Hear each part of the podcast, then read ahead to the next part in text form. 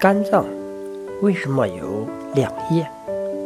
肝脏是人体内最大的实质脏器，呈菱形，右后上方圆钝，左前下方扁平，分左右两叶，是右前后四圆，上下两面。肝脏为什么有大小两叶？是由于去太阴上近，离太阳回远，犹有两心，故有两叶。肝脏左叶大，右叶小，大手阳，小手阴，阳造血，阴润气，大小两叶永远保持光滑湿润。